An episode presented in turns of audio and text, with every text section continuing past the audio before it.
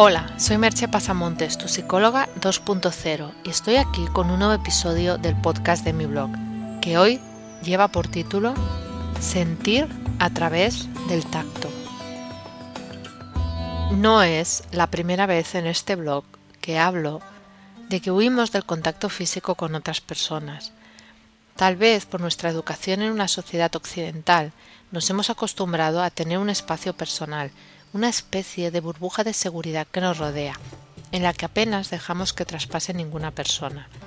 Esto, en cierta manera, es normal, pero llevado al extremo, hace que solo permitamos el contacto con unas pocas personas de nuestro entorno. Entonces, olvidamos las palabras del budista Jack Cornfield. Las cosas más importantes de nuestra vida no son extraordinarias o grandiosas, son los momentos en que nos sentimos tocados el uno el otro. Además, el contacto físico no es un mero capricho, sino una necesidad vital. Como ya hablé en el podcast de ¿Quién no te quiso hoy? Existen estudios como los realizados por René Spitz en los años 50 en orfanatos que demuestran que los cuidados maternos no son suficientes si falta el tacto, la caricia o la expresión de amor a través de la piel esos niños eh, que no eran tocados en, su momento, son estudios de los 50, podían enfermar o incluso morir, y esto mismo sigue pasando en la actualidad. Lo mismo ocurre con los enfermos o con las personas mayores, que muchas veces mejoran su estado de ánimo e incluso su estado físico recibiendo un abrazo, una caricia o un beso lleno de ternura.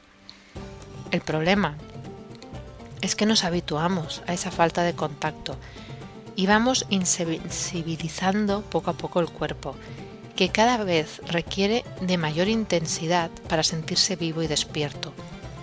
No solo dejamos de tocar a los demás, sino que olvidamos sentir nuestra propia piel y todas las sensaciones que podemos percibir a través de ella. Si paramos a pensar que la piel es el órgano más grande del cuerpo humano, nuestra frontera con el mundo pero a la vez uno de los mejores puentes de comunicación que existen. Por eso, en esta serie de post del verano tántrico, que sé que a algunos les ha asustado un poco, pero que creo que es obvio que tienen un enfoque muy particular, en la que ya hemos estado presente los sabores del mundo, vamos a proponer hoy un mayor contacto con el mundo a través de la piel y del tacto con los seres vivos y con los objetos también. Un paso más en esa nueva forma de relacionarnos con el mundo más sensorial, menos mental, de abrirnos un poco más a los sentidos de lo que solemos hacer, ya que por el ritmo de vida solemos llevarlos algo adormecidos nuestros sentidos y nuestro cuerpo también. Supongo que es obvio, como os estaba diciendo, que esta aproximación tántrica es simplemente eso, una aproximación, no pretende más. El verdadero tántrico, como la persona que se dedica de manera intensiva a la meditación o al yoga o a cualquier otra disciplina cuerpo y mente, busca mucho más que un despertar de los sentidos o una sensación de relajación o bienestar. Los practicantes auténticos de estas disciplinas orientales, que son muy pocos en Occidente, no puedo hablar de otros países, pues no los conozco, pero ya os puedo asegurar aquí que personas que practiquen intensivamente estas disciplinas son muy pocas pero estas personas buscan un estado más elevado de conciencia, lo que podríamos llamar una especie de trascendencia. No obstante, igual que meditar puede relajar la mente, aunque se practique solo un rato al día, o hacer yoga puede hacer que estemos más en forma, aunque se realice un par de veces a la semana, estos sencillos ejercicios tránticos que planteo nos pueden ayudar a estar un poco más sensitivos y despiertos, no significa que necesariamente tengas que entrar en una vía espiritual o de autoconocimiento, de trascendencia. Puede que cuando empieces te apetezca ir un poco más allá, pero también puede ser que simplemente te sirvan para sensibilizarte un poco más. Y para mí eso ya es una buena cosa y es suficiente. Pues bien, ¿cómo podemos sentir más a través del tacto?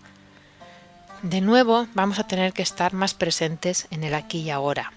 Es el único modo de sentir realmente algo, y presentes en la sensación más que en la cabeza. Para conseguirlo, podemos tratar de hacer alguna de estas prácticas. No olvidemos que la base del tantrismo, por ligero que lo hagamos, es la experiencia y no el pensamiento. Lo primero es entender que estamos buscando entrar más en contacto con las personas y las cosas para despertar un poco nuestro cuerpo y hacernos más conscientes de él. No se persigue un contacto sexual y si por ejemplo abrazamos a alguien, ha de existir esa pureza de la intención. Los acercamientos sexuales son harina de otro costal y no los voy a incluir aquí, pues además puede llevar a confundir la sensorialidad con la sexualidad, que es justamente lo que trato de evitar tanto en este post como en los otros de esta serie. Esto sería como el precepto inicial. Puedes probar a despertarte a la conciencia de la, de la piel desde que te despiertas, hacer unos estiramientos suaves en la cama antes de levantarte y empezar a tomar conciencia de las sensaciones que se despiertan en tu piel.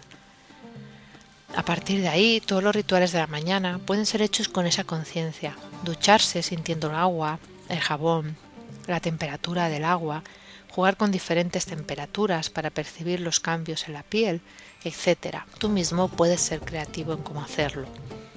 Preparar el desayuno puede ser otra experiencia sensorial sentir las diferentes texturas, los materiales, las temperaturas de cada elemento que utilices y a la hora de comerlo, como ya dijimos, estar presente en el sabor de los alimentos. Si estás en la playa, puede ser una gran ocasión para experimentar sensaciones a través de la piel, el calor del sol, la arena entre los dedos, el agua, la toalla. Lo mismo puedes hacer en el campo o la montaña, tocar la hierba, sentir el aire en la cara, etc. El tacto con otras personas, como ya he anticipado, es más delicado. Yo te aconsejo practicarlo, si ya no lo haces, solo con personas de confianza, pues por puro que sea el contacto, un desconocido o alguien con quien tengas poca relación podría sentirse violentado. Creo que hay tantas maneras de tocar a las personas que quieres con verdadero amor que no hace falta que te las cuente. Solo te daré algunos ejemplos por si andas un poco corto de inspiración. Un abrazo en que de verdad sientas al otro, un beso en la mejilla de tu hijo en el que de verdad sientas su piel en tus labios, una caricia que demuestre ternura. Otra opción, si tienes un animal doméstico, no creo que haga falta que la explique, pero por si acaso, es acariciarlo, es algo que resulta tremendamente relajante. Pero pon presencia cuando lo hagas, que no sea hecho de manera automática. Puedes, si tienes ocasión, disfrutar de que te den un masaje o incluso darlo tú, poniendo la total atención en las sensaciones que eso despierta. Como en otras ocasiones, no se trata de que quieras hacerlo todo cada día.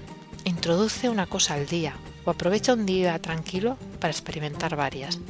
Se trata simplemente de estar poco a poco más presente.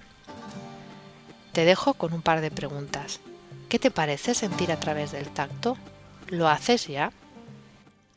Si requieres de mi ayuda para tu vida personal o profesional, contacta conmigo por email en agendamerche.gmail.com o por teléfono en el 664-436-969. Hasta aquí el podcast de hoy y nos escuchamos en el próximo podcast. Bye bye.